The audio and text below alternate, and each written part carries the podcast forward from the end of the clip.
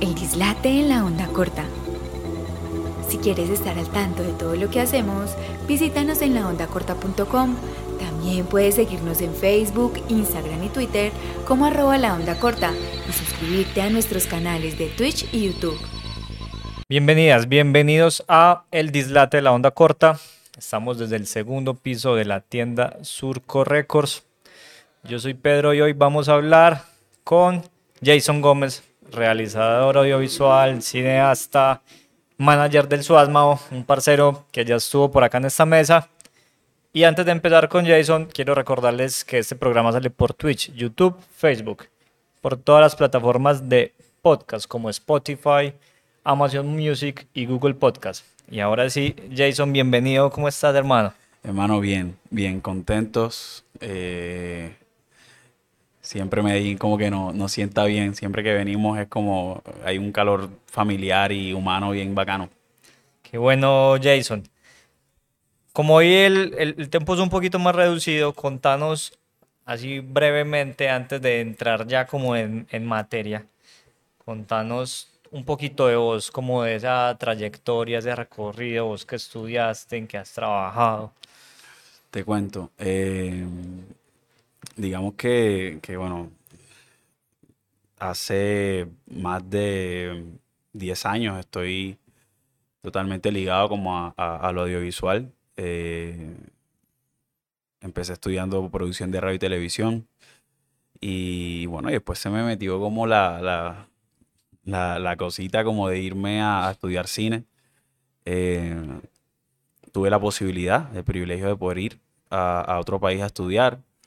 Eh, agradecido, digamos, por, por todo lo que aprendí ahí. Chismosiano, ¿dónde estudiaste cine de hecho tan bueno? Estudié en la Universidad Nacional de La Plata, en Argentina. Ah, qué bueno, hermano. Eh, y bueno, y nada, ahí como que ya yo venía como trabajando con el rap, digamos. Creo que como que siempre fue como la música que más, más me llamó desde, desde, desde siempre. Eh, obviamente al nosotros ser como del Caribe, eh, las influencias musicales como que eh, pasan por un recorrido muy amplio, digamos. O sea, yo he escuchado todas las músicas, entonces ya hoy escucho y conservo como las que, las que, mm, como las más, las que siento más cercanas, digamos. entonces, ya digamos que, que, siempre que me encaminé como en los videos musicales, o sea, fue algo que, que, estuvo como en mí. Yo creo que, que en un punto de mi vida dije como que o soy productor musical o soy director de cine. Entonces esas eran como las vías. Las dos eran recontra complicadas, eh, pero cuando sentí que quizá por la música no era, eh, dije, bueno, voy por, voy por lo audiovisual. Pero lo intentaste también, hubo pues también acercamientos ahí al mundo musical, ¿qué, qué hiciste? Mm. ¿Rapeaste también? No, no, no, yo digo, yo digo, yo le digo a la gente que antes de que, de que, de que me retire algún tema de rap hago, pero, pero no, realmente eh, sé que sé que eso se lo dejo a mis hermanos que son especialistas y, y, buenísimos en lo que hacen y digamos que emprendí el viaje de trabajar junto a ellos, pero, pero desde otro lugar, ¿no? Este, me habías preguntado otra cosita.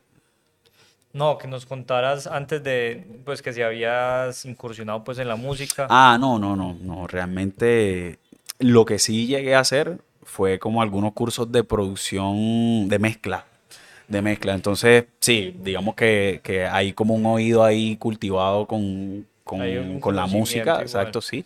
Este, nunca pude como, como trabajar de lleno en eso porque me acuerdo que en ese momento yo no tenía los equipos, o sea, no tenía ni siquiera un computador como para poder eh, cacharrear y, como, como, explotar, digamos, ese conocimiento que había adquirido. Sin embargo, lo que sí creo que, que, me dejó todo eso y el escuchar muchísima música es como cierto oído y tener como cierta sensibilidad para ciertas cosas, ¿no? Entonces, eso. Bueno, y en todo ese, ese gusto musical, en escuchar ese montón de músicas que nos has dicho, ¿cómo llegas al, al hip hop, al rap? ¿Empezaste, siempre has hecho, o sea, en, tus videoclips siempre has trabajado con raperos o has hecho videoclips de otras cosas o empezaste con algo distinto? Mira, cuando, cuando, estuve, cuando estuve en Argentina, trabajé con una banda de, de como de, De ska, eh, de, de reggae, eh, que también como mezclaba otros géneros, como tipo, había como una mezcla de rockcito, pero también había reggae y también había como funk, entonces como que nada, pero también con una banda de ska. eh,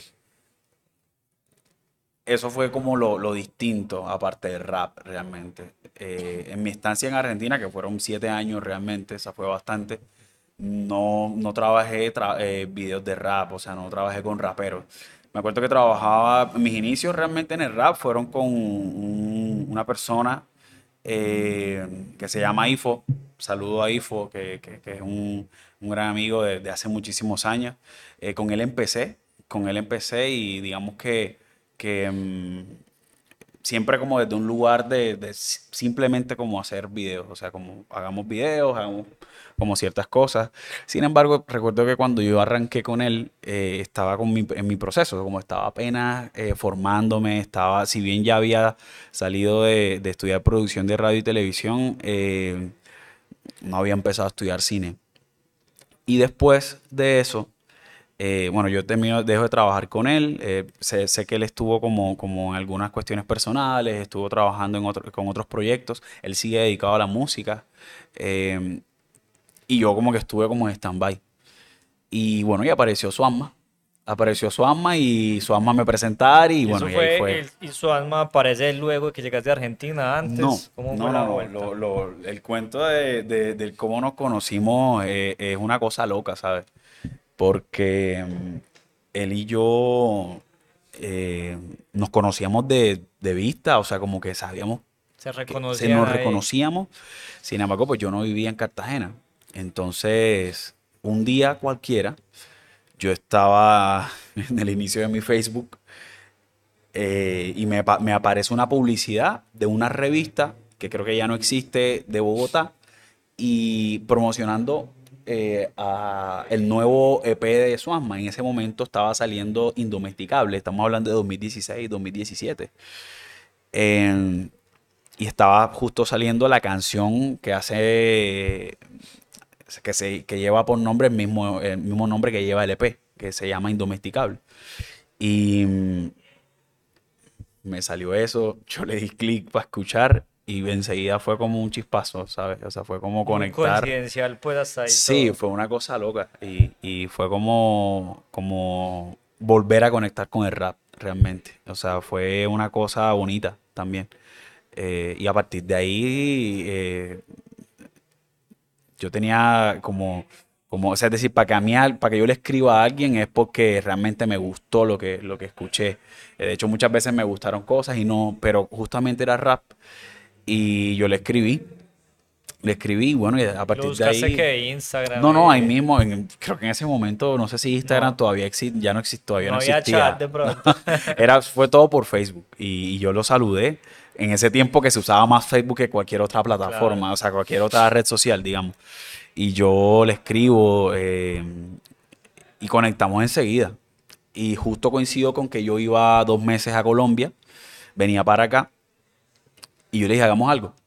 Ya, y había salido... Pero, ese, ese primer acercamiento, vos que le dices, hey, parce, qué chimba de tema, o, o hey, yo quiero trabajar con vos, ¿cómo fue eso? Es que, es que fue Indomesticable es una canción que a mi parecer como si la gente quiere por primera vez escuchar a su alma, esa es la canción que, que- Ya sabes, gente, indomesticable, para eh, que empiece por- a escuchar el eh, suave. es la canción que, que- es decir, si eso, si esa canción no te atrapa su es porque realmente quizá no te va a gustar su música, pero para mí es, era como, eh, trascendía, ¿sabes? O sea, trascendía completamente todo, porque mm, él habla sobre una realidad que, que, eh, los sectores populares de, de Cartagena viven. Y, y claro, él lo está hablando desde algo personal, biográfico, pero nada, ese, ese es como, como lo bonito de rap también, ¿no? Que, Pero era que muy fácil, me imagino, no, no la he escuchado. conecta, conecta con... Fácil identificarse Claro. con ella. Entonces fue eso, fue eso. Y, y yo ese día se lo dije, le dije que me había gustado mucho. Eh, pero bueno, ya esa canción tenía un videoclip. eh, y yo le dije, hagamos algo del EP. Y él, entonces él me manda y yo empecé a escuchar el EP. ya como detenidamente y elegí una canción que se llama Time Out y ahí arrancó la historia de Suama y Jason Gómez. Bacano, bacano ese, ese, ese, primer encuentro. Entonces, a ver, para que nos, nos contextualicemos. Viajaste, ibas por dos meses a Colombia. Exacto. Y, en, eso, en, ese momento, en esos dos meses, ¿hiciste el primer videoclip con él o simplemente ahí fue para... Sí, sí, sí. obviamente como que eh, empezamos a hablar, empezamos como a compartir música, empezamos a, hablar como de la vida, porque una, una, cosa que permite que el diálogo con su alma sea fluido o que, fuese fluido en ese momento fue que mm, él estudió comunicación audiovisual. Entonces, claramente hay una relación entre, entre el cine y, el comunicar audiovisualmente, ¿no? Independientemente que sean escuelas distintas, este, mm, tienen como un objetivo y es comunicar. Entonces, eh, a partir de ahí fue cuando, cuando eh, empezamos a hablar, empezamos a dialogar y, yo le dije, bueno, mira, yo voy a ir por dos meses a Colombia, eh, a Cartagena, podemos sacar el espacio y hagamos un videoclip. pero también en ese camino yo estaba formándome, yo estaba como construyendo lo que lo que quería empezar a hacer, que es quizá lo que hoy eh, creo que estoy logrando. Ni siquiera creo que lo que hoy hago es un todo, ¿sabes? Eh, es, Seguís en, el, proceso. Sí, es un proceso de aprendizaje constante, pero sí hay unas posturas claras desde lo que yo hago. Ah, eh, y es algo de lo que me siento como bastante orgulloso realmente. Entonces estamos hablando, ese primer video fue en el 2000. fue, en, fue 2017. Bueno, 2017, estamos a 2022. O sea, ya va cinco años ya en el que no has parado de trabajar con el Suasma. Quiero saber, porque quiero saber qué pasó. Y te lo digo porque es muy común que un artista, que un músico, eh, digamos, pruebe con muchos directores audiovisuales, con muchos realizadores diferentes. ¿Qué fue eso que hizo que siguieran trabajando juntos? Que hasta el día de... ¿Cuántos videoclips llevas ya con el Suasma? En Indomesticable fueron, fue uno, que fue Time Out. La Pausa, que es el segundo EP, que él justo menciona eh, eh, en una entrevista que le hicieron. Eh, y sí, creo que eran cuatro o cinco temas y esos todos tuvieron videoclips. Sin embargo, creo que donde se empieza a ver como las claras intenciones fueron, fue en De La Pulpa. En De La Pulpa, hoy Hoy en plataformas en YouTube hay cinco videos. Ya es un trabajo como más. claro, una, un concepto como mucho más, mucho claro. más claro, mucho más pensado, mucho más trabajado, mucho más consciente. Entonces, retomo la pregunta. ¿Qué fue lo que pasó para que cinco años y ustedes sigan ahí camellando juntos y haciendo videoclips y haciendo propuestas pues artísticas y audiovisuales? Mira, yo, lo, yo podría decir que, tiene que ver con, con como una hermandad que, que, creció, ¿sabes? Que, que creo que no fue forzada, que fue como... Eh, él sabe que, para mí, y él es un, es un tipo que, también no, es como de abrirse a cualquier persona y, y, en eso somos como muy parecidos, pero yo sí tengo un poco esto de, de que, bueno, de que me, tengo que socializar con la gente, tengo como cierta cercanía con la gente. Eh, y digamos que él eh, era importante no solo trabajar, sino conocernos. Y empezamos a conocernos. Em, obviamente yo sentía como una conexión con su música. Eh, pero bueno, una cosa es también como el rap que su alma hace. Pero otra cosa también, si bien eso tiene que ver con lo que es la persona en el rap, digamos, eh, tuve la posibilidad y el privilegio de conocerlo, ¿no? Y conocerlo fue como entablar eh, una relación que, decantó en generar familia. Eh, es eso, o sea, yo llego a la casa de su ama y su mamá, yo le digo mi mamá. ¿Sí me entiendes? O sea, ya eso marca como... trascendió lo, claro, laboral y profesional hacia Y, y hacíamos, pues. hacíamos como, como, como trabajado desde siempre. O sea, hubo mucha, mucho amor de familia, como de, de, mm, generar cierto vínculo. Y a partir de ahí fue que, aún yo en la distancia, porque es que yo me fui, y eso es lo curioso del asunto, y es que yo me voy a Argentina nuevamente y seguimos trabajando. Y nunca, nunca, nunca perdimos el contacto. O sea, hablábamos todos los días.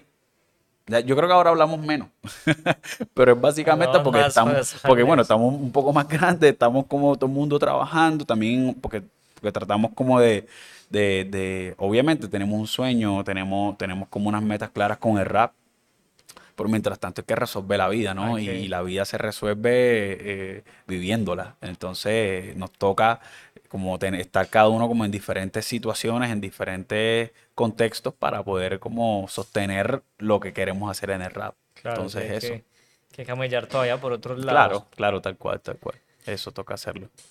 Bueno, Jason, yo estuve primero pues escuchando el disco del Suasma, luego estuve en, en YouTube viendo los videos y yo encuentro que yo sin saber que habías estudiado cine, que hay, hay momentos en que ese tratamiento pues audiovisual, ese manejo de los planos, tratan de ser como muy cinematográficos pues. ¿Cuál sería quizá, digamos, ese, ese concepto, o no sé si hay un concepto o una idea narrativa detrás, digamos que en la que vos puedas unificar como todo ese trabajo audiovisual que estás haciendo el disco? O sea, el disco para mí el disco es un disco muy bueno y muy contundente en el, en el sentido que, que uno no escucha unos singles ahí sueltos, sino que uno dice, acá hay un álbum, acá hay un álbum que está muy claro como para dónde va. En lo audiovisual, ¿qué? ¿Qué es lo que quisiste decir o cómo quisiste trabajarlo desde, desde ese punto de vista? Mira, eh, está bueno que lo preguntes porque porque fue, fue un proceso eh, político, o sea, completamente, mm, desde donde lo veas. Eh, obviamente, eh, mi, obra está acompañada de, de, su, de la música, no solo de su alma, no solo de sus letras, no solo de su voz, sino de la responsabilidad que yo siento cuando hago un videoclip donde el arqueólogo hace un ritmo, ¿ya? Eh, y creo que uno parte, parte como de, es un disco, repito, muy familiar, muy, muy de, de, que, que, surge de muchísimas conversaciones en donde estuve eh, en casi todas. Eh, yo creo que donde no estuve fue como en las conversaciones directas que podía tener el arqueólogo con, con su amani de WhatsApp, pero, pero en todos los encuentros que, que tuvimos, las veces que, que él estuvo en Cartagena, las veces que nosotros estuvimos acá, siempre hablábamos constantemente de lo que queríamos lograr. Obviamente desde, los sonidos, desde los sonidos primeramente, desde las letras, desde las claras intenciones que se tenían. Pero el estar presente en todo ese proceso eh, genera una sensibilidad que creo que, que, son las que creo que manejo, ¿no? Y, y, eso me permite a mí em, codificar o, reinterpretar lo que está en música en video.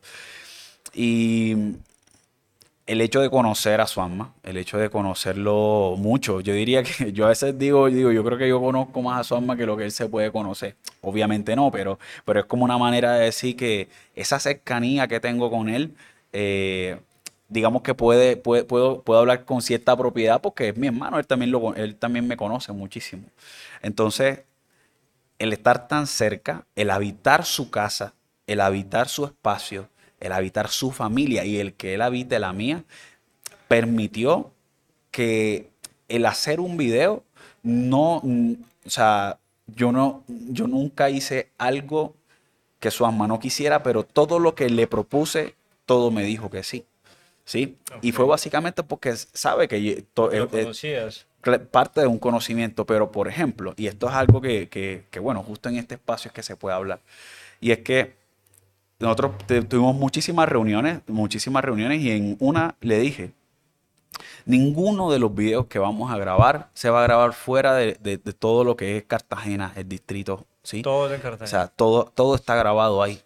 Precisamente porque Cartagena entendiendo la zona insular también. Entonces, eh, nosotros realmente eh, estábamos, o sea, yo le dije a él, uno, yo le, yo le, yo, yo o sea, es que lo, lo bonito del asunto eh, y que hace parte también de mi proceso desde una postura política antirracista, eh, feminista también, eh, digamos que, que- que- también va un poco de la mano de, de de- darle valor al territorio, de, de la ancestralidad, de lo negro, de, de- de- de todo lo que me ha atravesado a mí toda mi vida. Es como que yo le dije a él, estos son los lugares donde vamos a grabar los videos.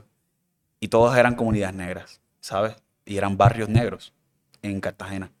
O sea, yo le decía, para mí, esto no puede ser grabado en otros espacios. Este disco que estamos haciendo eh, es político, hermano. O sea, es una cosa.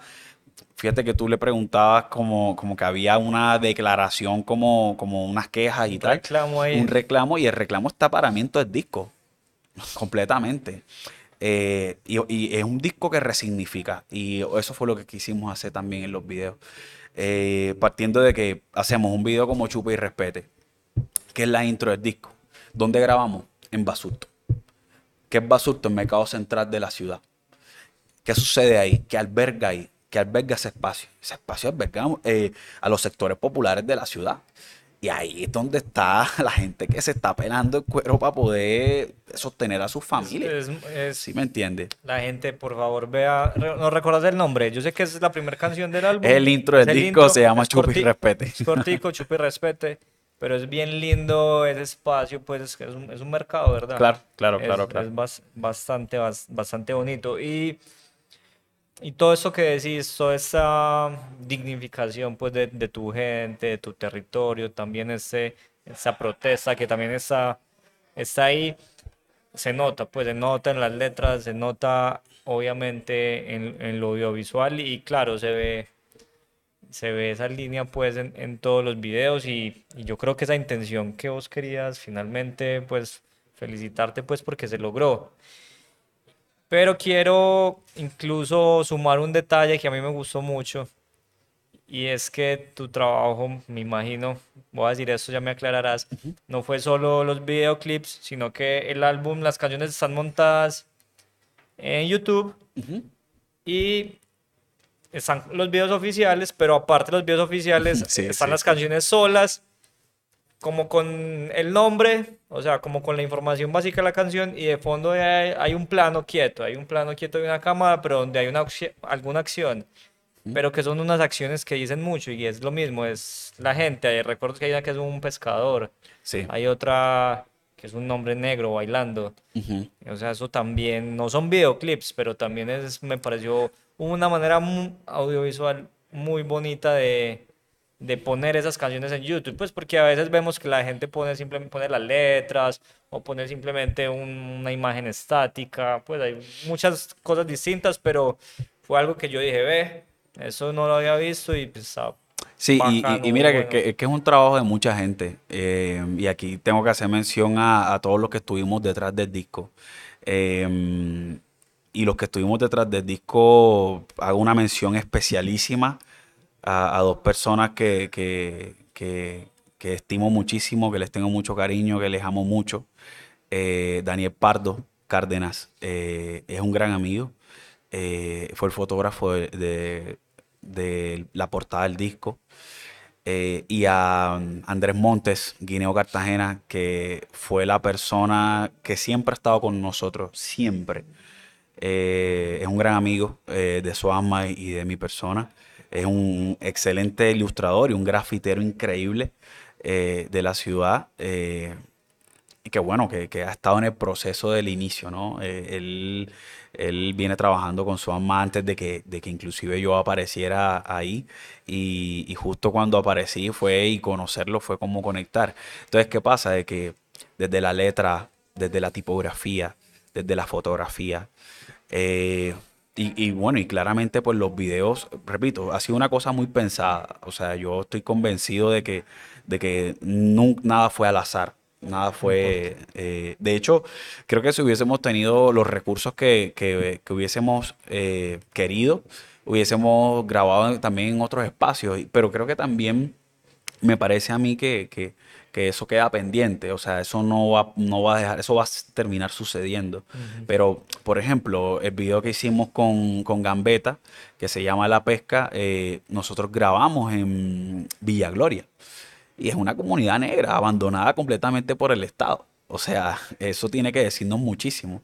Y justo la canción eh, no, es un, no, es un, no, no, es como un acto al azar eh, como empieza. La canción empieza con una información que para que la gente detenga el video, porque no, no dura mucho en, en, pantalla, pero para que la gente detenga el video y lo lea.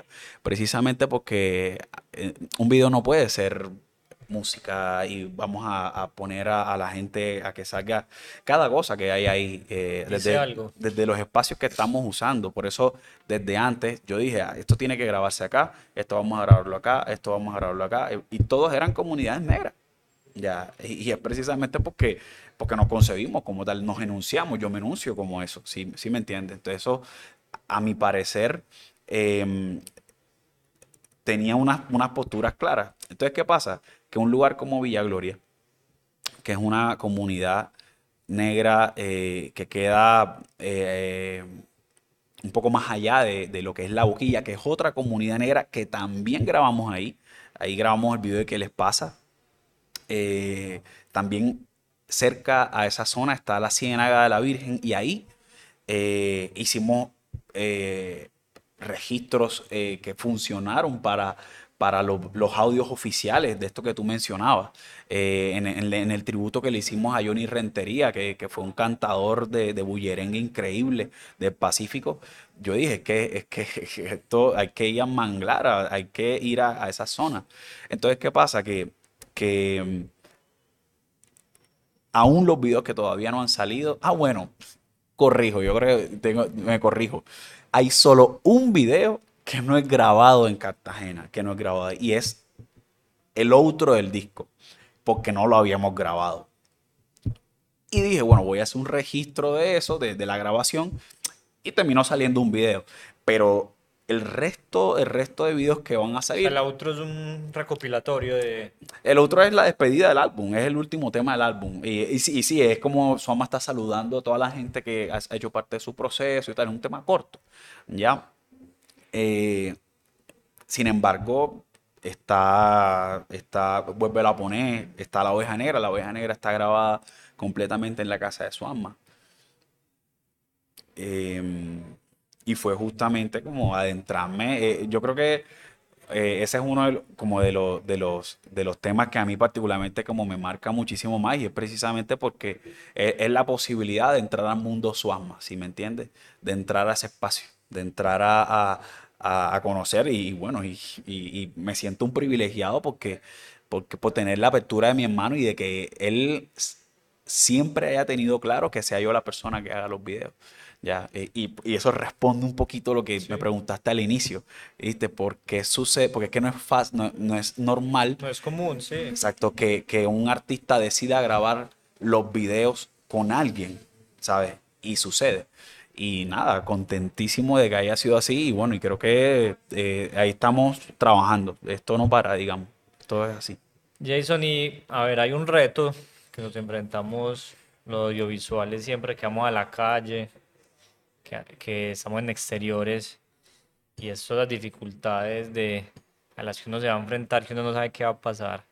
Y me estás hablando que grabaste en un montón de barrios, un montón de barrios que me decís que han sido abandonados por el Estado. ¿Cómo fue grabar ahí? ¿O para vos, fue fácil? ¿Tenías amigos allá? ¿No te, te, conocían? ¿No te conocían? Porque hay que decirlo, pues no es por no es por satanizar los, los barrios populares ni mucho menos, pero hay dinámicas complejas y más cuando uno va con temas audiovisuales, donde llevas equipos, donde vas cámaras costosas, donde vas un montón de hacer, aparte llevas un montón de gente, vas a hacer bulla, vas a hacer desorden, vas a, vas a irrumpir ahí en claro, el espacio. ¿Cómo, ¿Cómo, hiciste eso? ¿Cómo, lo lograste? Mira, em, claramente, mira, en 2018 yo hice parte de un proceso documental, de un proyecto documental, eh, en donde estuvimos eh, grabando en la isla de Barú Y justamente eh, la isla de Barú está, está compuesta por, por, como, por unas comunidades eh, particulares, que es Playa Blanca, el corregimiento de Barú que queda al final, está Ararca, y hay otra que ahora mismo, ahora mismo no, no, no recuerdo. En ese proceso eh, fue mi primer acercamiento al documental, ¿sabes? Y, y en ese proceso yo entendí que, sacar en la, cámara era, era un acto político completamente. O sea, no puede ser un acto arbitrario. O sea, tú no puedes sacar y grabar a la gente porque se te da la gana. Así como así. ¿Sabes? Ya, eh, entrar, en irrumpir a un espacio y tú quién eres. O sea, cuando, cuando no perteneces a eso, ¿sabes? Obviamente hay unas conexiones innegables. Em, y fue, fue bonito como, por ejemplo, ir a Villa Gloria, ir a, La Boquilla. En La Boquilla eh, tenemos amigos. Eh, de hecho, un saludo a Ferney Pinto, el Fecho. Fecho fue el cámara del video de qué les pasa. Eh, él vive en La Boquilla y, y nada, y estuvimos ahí. obviamente, em, ya habíamos ido constantemente a La Boquilla hay una misión que hemos hablado dentro, dentro de, del colectivo y es como, como no, no, no, funcionar como funciona comúnmente una producción eh, industrial. Y es que van, graban chao. y chao. No hay nada para la comunidad.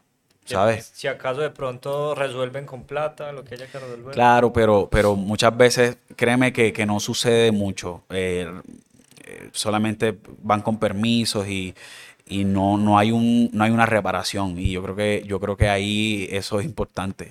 una, yo creo que, que este país le, le, debe, tiene, tiene una deuda histórica con, las comunidades negras e indígenas, ¿sabes?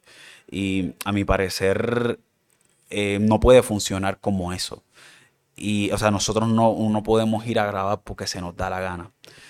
Justo en ese proceso que te digo que estuve en 2018, entendí que, y que se extendió no solo ahí a Barú, sino también a, Pacífico.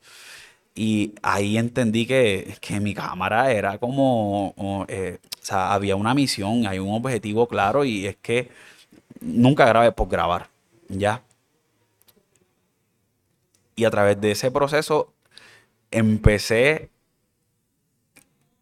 a sentir que, había una responsabilidad mayor, ¿sabes? Una responsabilidad mucho más grande que, la que suelo verle a, la gente cuando eh, comúnmente graba, eh, que siento que pierden sensibilidad, pierden, pierden como ese tacto como para llegar a, cierta, a ciertos espacios. Y fue habitar ese espacio fue quedarnos en Barú, fue hablar con, con, con, un montón de gente, ser parte inclusive de reuniones con el Estado, eh, donde esas personas están luchando por, su, espacio, por, reclamar lo que les realmente pertenece y que este Estado nunca les ha dado y ni les ha reconocido. A partir de ahí, yo ah, me cambió el chip completamente. Obviamente soy su parte como de mi proceso, pero ya yo estaba como tratando como de, mm, como quien dice, eh, empezar a mm, generar como una especie de, como de estilo cinematográfico, ¿sabes? Como, como de, de, que la gente cuando vea un videoclip de Jason sabe que hay ahí, que ese, que ese soy yo. Y entendiendo también que hay como una amplia gama de, posibilidades. Cuando nosotros hacemos audiovisuales, eh, podemos hacer diferentes cosas. Pero donde empieza eso es justo con un proyecto que hicimos con Ari, eh, con MC Ari, y se llamó Mar Adentro. En Mar Adentro tuvimos la posibilidad, eh, es un proyecto completamente político, completamente político, social, eh, antirracista, y fue muy bonito porque me atravesó completamente. y en ese proceso yo, justo Ari hace una canción que me, que, me atraviesa y que me vuelve loco. O sea, yo lloré un montón. Y es eso también. Es como las emociones te, o sea, te tiene que desbordar esta vaina, ¿sabes? la canción? Ya, la canción se llama Mar Adentro. Ya. Y o sea, que, lleva por nombre el EP. Y cuando él hace esa canción, yo le dije, yo tengo el video para eso. ¿Sí me entiendes? O sea, ya yo hice ese video antes de que tú hicieras la canción. Es una cosa loca. Y es una vaina que para mí eh, tiene rap, ¿sabes? Eh, que, que, que, que, que incluso pasó también, pues, repito, ese fue el inicio y ahí empieza, empieza, empiezo yo a hacer los videos que quiero hacer, ¿sabes? Eh, o sea, pasó, tardó, tardó siempre, un tiempo. Y a raíz de eso, llego, a mi parecer, más maduro a un proyecto como De La Pulpa. En De La Pulpa ya yo tenía muy claro qué quería hacer. O sea, qué quería, qué, qué, por dónde íbamos a empezar, qué era lo que íbamos a hacer. Obviamente, no todo lo pudimos hacer enseguida porque somos un proyecto autogestionado que también depende de, de, de, de ciertos recursos. Eh, y empezamos a hacer lo que era más, lo que necesitara de menos recursos. Entonces ahí fuimos. Ta, ta. Pero sabía los videos que quería hacer. Y había otro, o, otros que, aunque que preferí no tocar, porque para mí lo que yo quería hacer, sabía que en el momento no lo íbamos a poder lograr. Entonces yo dije, bueno, el día que me retire hago esa vaina. No, no, muy, eso, es, eso, es, eso es una decisión muy inteligente porque uno a veces tiene mil cosas en la cabeza, pero hay que tener paciencia y no quemarse con todas esas ideas. Y a veces Sí, uno dice, sí. esto está tan bueno que, que no es el momento porque necesito, necesito más recursos, necesito más gestión, no sé, necesito más Sí, incluso, cosas. mira, mira, pero sí. ya, ya hay que tenerlos Si ahí. fuera por mí, si fuera por mí, quizá de la Popo hubiese, hubiese sido un álbum completamente audiovisual. Pero también entiendo, y por estar tan metido en el proyecto, entiendo que, que no siempre podemos hacer todo lo que queremos, ¿sí, Sí. me entiendes? Y, y-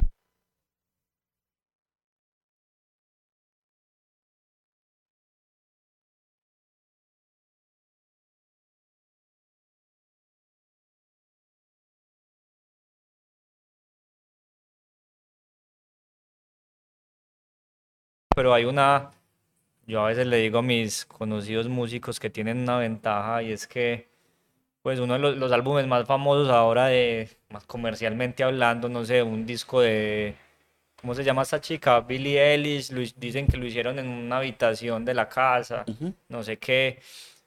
Audiovisualmente uno puede ser muy recursivo, pero definitivamente hay cosas que el audiovisual tiene esa barrera y es que, que el recurso, que la gestión es complejo y vale, pues eso hay que, hay muchas cosas que se gestionan, hay muchas cosas que se resuelven con creatividad, pero hay un punto en que sabemos que ese proceso de, de, de realizar tiene una producción que es compleja, que es difícil y que no se va a resolver todo desde, desde la casa de uno como, como otro.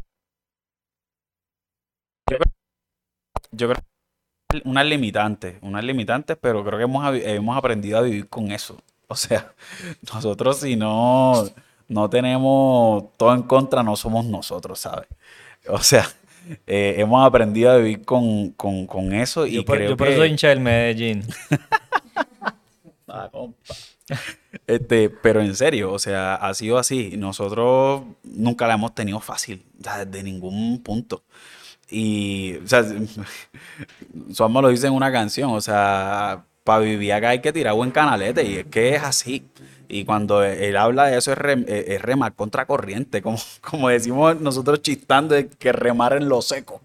Precisamente porque, ¿qué es eso? Está bueno ese. Ya, es eso, o sea, eh, nosotros hemos como, como, como, es más, incluso yo me acuerdo, estábamos grabando, ahí como última cosita, estábamos grabando un video que no ha salido, eh, y yo le decía a alguien que se llama Ike Gambetta, no sé si lo conoce. Lo he escuchado. Este, Se parece, yo- se parece a otro que, otro que está por acá. yo le decía a Gamba, yo le decía, ¿sabes una cosa, pa? Eh, yo sé que él lo recuerda. Le dije, yo no cambiaría nunca hacer la manera en cómo hago mis videos, ¿sabes? Por lo menos con, con, con, con mi gente, o sea, con lo que es un MCR y con lo que es el Suama. Porque siento que hemos creado como algo como muy propio de nosotros que, que, que permite que, que la gente identifique. Hemos, hemos, eh, le hemos dado identidad a, desde todos los campos, desde lo musical, desde lo, lo audiovisual, desde lo gráfico. eh, y creo que eso está reflejado ahí. Y él me decía, y es que no tienes que, no tienes que, o sea, es que mantente así. O sea, no, me acuerdo bien qué me, qué me dijo, pero la respuesta eh, giraba en torno a, es que, es que no tienes Siga, que hacerlo. Sigue, sí, esa es la, ese es el camino.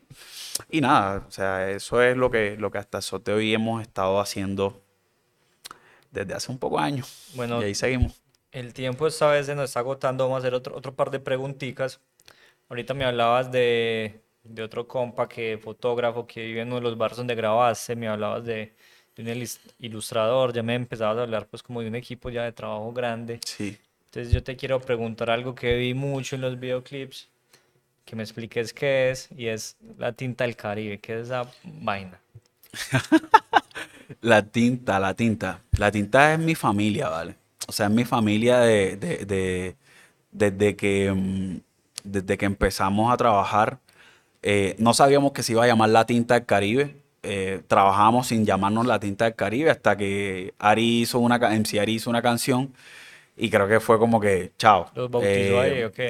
eh, fue, fue casi como un bautizo realmente. Fue como darle nombre. Eh, creo que ya seguíamos trabajando como colectivo hasta que llegó esa canción. Y entender eh, trabajar como colectivo, como, como opiniones distintas también, como hay puntos de encuentro. eh, y también donde, donde, bueno, donde también es difícil, ¿no? Es difícil coincidir, es difícil eh, trabajar en conjunto. O sea, que yo creo que esa es de las cosas más difíciles, pero una de las cosas que más, o sea, que con las que yo hoy me quedo y es con las que, que, o sea, lo que más valoro realmente. Y es que en la tinta nunca fue, mm, es algo que se ha ido construyendo con los años. Eh, cuando empezamos, eh, éramos eh, Suama, Ari y yo. Dándole, dándole, Ya, ya dándole. quiénes son ahí, ya hay un montón Y de ya, gente. claro, ahí hay otras personas. Ahora está, mm, está mm, Andrés Montes, que es Guineo Cartagena, que es nuestro grafitero y ilustrador por excelencia. Un saludo gigantesco al Andrés. Eh, Daniel Pardo, que es un gran amigo, fotógrafo. Em, está María Carolina, es la persona que se encarga de las redes sociales de la tinta. Eh, está Jorge Montero. em, el KJ Bumayé eh, es un rapero también de la tinta, productor, está ahí, ahí está ahí como dándole, trabajando, creciendo, creciendo y creciendo con mucho respeto. Es algo que, que- valoro muchísimo de, de- de- digamos que ese es como nuestro último fichaje, como la última persona que, que se acercó a la tinta y que, como la, la incluimos. Este, está MC Ari, está mm, el Suama y está mi persona. Entonces, nada, somos un equipo que, que- que trabaja, que, que, tratamos que en medio de, somos desorganizados. Eso es algo que hay que decir. O sea, nos- no estamos hechos. Eso, somos desorganizados. Eso es un hecho. Pero, Ah, pero eh, el- riéndonos hablábamos Pero como. eh, pero- claro, eh, pero- riéndonos, riéndonos, riéndonos, yo le decía, hablaba con Ari y decía, tiene mucho mérito igual que saquemos tantas cosas, men. Que sigamos dándole y que lo que saquemos se ve que, que- que hay un trabajo detrás. Entonces me quedo con eso, me quedo con el resultado. Sé que es difícil como la organización. No, no te quiero decir que, es que ah, somos los más desorganizados del mundo, pero necesitamos más organización. Y creo que cuando nos ponemos las pilas y organizamos, se ven los resultados. Nosotros somos parecidos acá. Ya. Ya. Pero es eso. Nuestra productora Morita es la que nos organiza. Pero esa es la tinta. La tinta somos esas personas hoy por hoy. Jason, bueno, para que terminemos, para que cerremos, contanos qué se viene para vos y qué se viene para este proyecto con el Suadma. Y no solo en cuanto, digamos, a hacer un videoclip, sino como, como todo ese trabajo que complementa a la música, que es, es una cosa que se vuelve pues ya como multimedial. ¿Cuáles son los planes que vienen por ahí, en que están trabajando o cuáles son las aspiraciones si todavía no se puede llegar a eso? Mira, eh, yo creo que nosotros queremos estar en, donde nos llamen para, para, para expandir este proyecto que estamos haciendo. No solamente este proyecto, sino lo que va a venir. Este es el inicio. O sea, yo estoy convencidísimo que es el inicio. Eh, y lo digo con, como con plena seguridad, precisamente porque, porque ninguno aquí estamos jugando. O sea, estamos trabajando muchísimo, pero también como, repito, todo se ha hecho como desde un cariño y una hermandad como tan bonita y, y de, de tener conversaciones densas, de tener eh, charlas a las 3 de la mañana, que nos duele la, la garganta de tanto hablar, que es como cállate ya porque vamos a dormir. O sea, imagínate. Entonces, ¿qué pasa? Entonces, ¿qué pasa? Que, que, hay tanta hermandad, tanto amor. Es que es literal, men, eso es amor, porque eso no es más nada, eso no lo sostiene la música y ya. O sea, eso es porque. Eh, yo lo digo porque es que todo gira en torno a eso, porque es que si yo no hubiese tenido la conexión que tuve con su alma, yo no llego a su alma. Y, que a partir de esa conexión hayamos construido hermandad, no, sé, no trabajaríamos hoy. Es lo mismo que pasó con Gambetta, a.k.a. el arqueólogo. Eso fue lo que pasó. Y eso es lo que pasa cada vez que venimos acá, que de, hecho cuando ahora que llegué le decía como que, o sea, sentí esto eterno, ¿vale? O sea, como que nos, como si no, no nos viéramos hace mucho, ¿sabes? Y, y lo mismo cuando vaya y es como que a partir de ahí creo que puedo asegurar que este es el inicio de, apenas de lo que queremos llegar a ser. Eh, de la Pupa me parece un disco recontra valioso y ojalá tengamos la posibilidad de, estar en varias ciudades tocando. Eh, vamos a estar ahora mismo como la única fecha confirmada, eh, aparte de la de Medellín, es la de Cartagena, el 18 de noviembre. Vamos a estar allá. Em, ¿Qué otras cosas pueden venir? Faltan dos videos por salir. Ah, bueno. Em, y ahí vamos. Ahí vamos. Bueno, no, eh, Jason, dale esos últimos 30 segunditos, la cámara es suya para que invites a la gente a ver tu trabajo, a ver el trabajo de su alma, regalando, contanos dónde lo pueden encontrar, tus redes sociales, etcétera. Micrófono es tuyo. Eh, nada, eh, salgo en Instagram como Jason Gómez Films. Pueden seguir más que a mí, a la Tinta del Caribe, en Instagram también, en todas las redes sociales, en Facebook. Eh, también pueden encontrar la Tinta del Caribe. nada, vayan a escuchar de la pulpa, vayan a asociarse los videos, analícenlos. Hay como, hay como unas claras intenciones ahí de, lo que queremos hacer, que, está, que está atravesada por la música pero también por vivencia, por, por un montón de, de, situaciones que, nos atraviesan a, cada uno de los que también hacemos parte de este proyecto, pero también tratando como de representar a las comunidades negras y a las comunidades que, populares ¿no? de, Cartagena. Entonces, eh, nada, eso. Muchas gracias igual por el espacio. No, con mucho gusto por acá. Ya saben que las puertas abiertas. No muchachos, eso fue el Dislate con Jason Gómez, yo soy Pedro, nos pillamos la próxima, todo bien.